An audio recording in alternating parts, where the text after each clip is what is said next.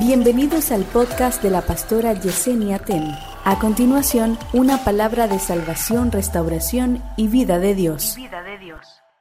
Necesito hablar con la gente de Dios y con la gente que está conectada ahí. Tú sabes que hay dos maneras como nosotros nos podemos ordenar. Te tengo que aclarar esto de parte del Señor. A veces nosotros pensamos que desorden es solamente lo que, lo que está fuera de lugar. Lo que está fuera de lugar. Si ese piano estuviera aquí ahora en el centro de esta tarima, si esa batería estuviera adelante, si esas sillas estuvieran aquí, dijéramos entonces que aquí hay que ordenar las cosas que pudiésemos estar viendo porque no están en su lugar. Eso es así en un sentido. Pero hay otro sentido como a veces Dios quiere ordenar y te lo voy a explicar. A veces Dios quiere ordenar y no es porque tú te sientas de que, hay cosas de que no están en su lugar. Están en el lugar, pero en el lugar tuyo. A veces todo está muy cómodo, pero de acuerdo a ti, no de acuerdo a Dios. Adórale que Él vive entonces tú, como tú fuiste el que pusiste esa mesa ahí, aquello allí, según tú todo es así. Y viene el dueño de tu vida. Adórale. Y se da un paseíto por tu vida. Y dice, pero eso no va ahí. Ay, que, ay, es que yo lo quiero. No, espérate. Tienes que determinar, tú tienes que aclararte a ti quién es que manda ahora en ti si sigue siendo tú o si ahora tú le entregaste el timón de tu vida a Jesús. Habrá alguien que le haya entregado el timón. Dile al que te queda al lado, tengo dueño. No, ahora sí necesito que se lo digas a cinco. Díceselo a cinco. Dile, tengo dueño. Dile, cuídame que tengo. Dile, no te busques un problema con mí. ¿Dónde está la gente que tiene tengo dueño. Y es el dueño el que decide cuando las cosas hay que moverla y cuando no hay que moverla. Adora. A veces a lo que tú estás llamando caos, el dueño le está llamando gloria. A lo que tú le estás llamando dolor, el dueño le está llamando ensanchamiento a lo que tú le estás llamando, a lo que tú le estás llamando ataque, el dueño le está llamando formación. ¿Será que puedo hablar con la gente de soplo de vida hoy?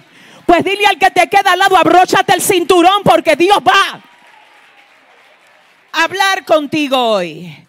Miren, le voy a decir algo. Yo quisiera decirles a ustedes de parte del Señor que en la Biblia, diga conmigo la Biblia, más fuerte. En la Biblia se nos hace mención de varios hombres y mujeres determinados, varios hombres y mujeres determinados. Pudiésemos hablar de ellos durante todo este día e igual no terminaríamos. Ahora yo quiero solo citar tres de estos. El primero que quiero citar específicamente es Eliseo, quien en el, libro de Segunda de Reyes, capítulo 2, dice la palabra que Elías le dice, cuando venían los dos de Gilgal. Venían de Gilgal. Y entonces el profeta Elías le dice a Eliseo, mira Eliseo, quédate aquí, que ahora yo tengo que ir para Betel. Que el Señor me mandó a llamar y yo tengo que obedecer a Dios porque tú sabes, fue a mí que dice Eliseo, mira. No, no, no, no, no, no, no, no, no, no, no, no, no, no, no, no, no. Espérate que necesito que oiga. Elías no invitó a Eliseo. Para la gente que todo lo de ellos es de que si me invitan, si me buscan, si yo siento, los determinados no se manejan así. Ese no es el ADN de ellos. No voy a hablar con gente que no sea determinado. Fue a lo determinado que Dios me trajo a hablarle. Que dónde están ellos hoy aquí.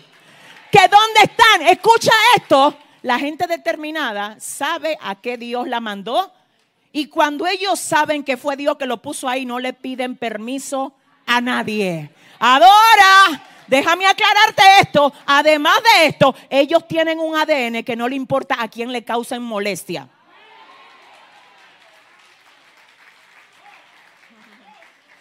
Ayúdame ahí, tú tienes que ayudarme. Dile al que te queda cerca, disculpa si te causo molestias, dile. Dile así mismo, con ese flow, dile, dice, mira, escúchame. Dile, pero yo estoy determinado a llegar a donde Dios me dijo que voy a llegar. pero yo, yo necesito. ¿Dónde están los determinados? ¿Dónde están los determinados? Ahora viene Elías, pero Eliseo, ¿y a ti quién te dijo que yo te estoy invitando? Y Eliseo, ¿y a ti quién te dijo que yo necesito una invitación? Adora, adora, te estoy hablando de que después no te ponga a mirar gente de que, ¿por qué aquel llegó y yo no llegué? Ve a ver cómo sembró y ve a ver cómo tú estás sembrando. Ve a ver lo que se está dispuesto a dejar y ve a ver lo que tú no estás dispuesto a soltar. Estoy hablando con alguien aquí. Eliseo, quédate aquí que me voy para Betel. Vive Jehová y vive tu alma. Que no, yo no, yo no te voy a dejar. Que te quede que no te voy a dejar. Que no quiero andar contigo mal por ti. Adora. Grupo de cristianos ñoño, de que, que no me saludaron. Me voy, en serio. Dile al que te queda al lado, si no me saludan mal por ti. Si me pican los ojos raros mal por ti. Si no quiere que yo esté en tu grupo, baby, mal por ti. Pero fue Jehová que me trajo.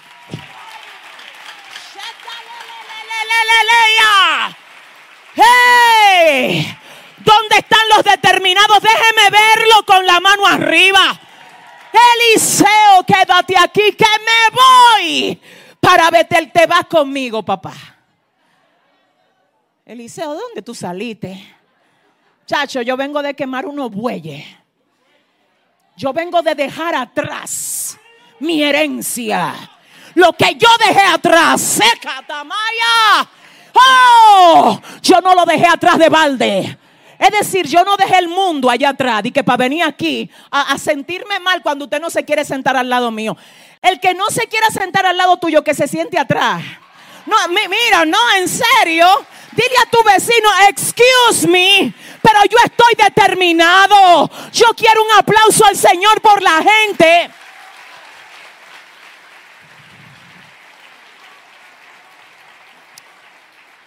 Eliseo ya que no te pude convencer de que no fuera conmigo para Betel, tengo otro viaje que hacer, no me caiga atrás, por favor. Señores, hay gente que son tan delicados. Yo no estoy donde no disfrutan mi compañía. Qué fino. Dile a tu vecino, ay, qué fino. Wow. Ay, si a mí no me llaman, yo no voy. Ay, eso aplica algunas veces. Pero si Dios te dijo que hay, que tú tienes que estar porque no es que tú te me empecines con cosas donde no correspondes. Escucha, porque hay lugares donde tú no correspondes. Y ya Dios dijo, es que ya te saqué de ahí. El problema es, quiero que oiga, siento a Dios. El problema es que tan peligroso como quedarme en un lugar donde el Señor ya me dijo, sal, es que yo deje que me saquen del lugar donde Dios me dijo, quédate. ¿Comprendimos esa parte? comprendimos esa parte, entonces tenemos que se fueron los dos para Betel. Quizás cualquiera hubiese dicho, vaya, pero ya debieron de haber creado una amistad o algo, porque fueron juntos a Betel. Nada que ver. Ahora van di que para Jericó. No, Elías cree que va solo. Di que Eliseo, hazme el favor, quédate aquí, que ahora yo tengo que ir a Jericó. Venimos de Betel y ahora tengo que coger para Jericó y no quiero tu compañía. Y ahora vuelve Eliseo y le dice, ay Elías, tú todavía no te diste cuenta del material del cual yo estoy hecho. Siento a Dios, espérate, dame un break. Porque mira lo que pasa, con que a ti te rechacen una vez, ya hay algunos que se, se salen del radar. Déjame hacer un paréntesis. Con una cosita, ya hay algunos que se fueron del radar. Usted perdió, usted perdió conexión con ellos. ¿Y qué fue? Que no, que, quedaron de ir a visitarme y no llegaron. Cualquier cosita lo saca del radar. Yo no sé si alguien, eh, es que te sacan del radar. Te estoy hablando de que él, déjame ver, Elías era profeta. El profeta era la representación de Dios en el pueblo. Cuando un profeta hablaba, se entendía que era Dios mismo el que hablaba. Si Elías estaba rechazando a Eliseo, Eliseo pudo pensar, yo no sé si me doy a entender.